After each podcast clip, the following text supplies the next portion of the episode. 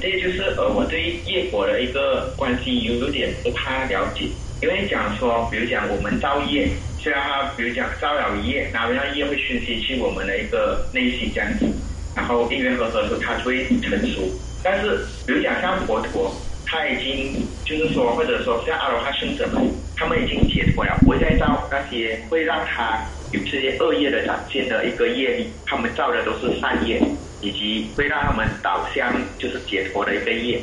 那为什么像阿罗汉圣者或者在佛陀时代的时候，佛陀也会有那个不好的业力的成熟呢？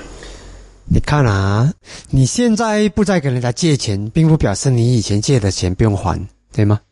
所以呢，阿罗汉他们是不造业的，阿罗汉是不造业的，他们是可以做很多好事。你以为他在造业？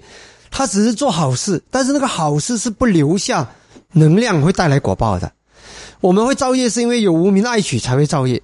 你没有无名爱取是不造业，你可以做很多好事，慈悲要什么，但是呢，不会带来好的果报，因为他也不需要果报了，嗯，不需要果报了，嗯，但是呢，过去的业它会成熟啊，啊。业还是跟着他，只有一种情形，业不成熟，没有了五蕴，业就不成熟了。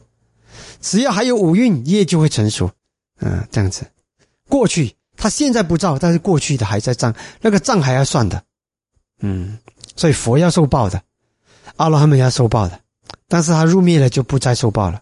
因为我之前的理解是把业力当成就好像种子这样子，那如果我们没有去照做相相跟它相应 match 的一个业力话，这样它就不会成长。所以我就一直以来就卡在这一点，因，为什么既然它不会再成长，那为什么佛陀还有恶报这样？所以啊，就把它移成种子这样。对对对，旧的会，旧的会，现有的你还是要面对，嗯，新的不会，旧的会。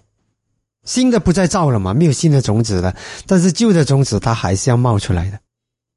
但是心不苦啊，心可以做到不苦，身体会苦，心不苦。不管发生什么遭遇啊，心不动啊，这个是差别。阿罗汉跟凡夫的差别就在这里。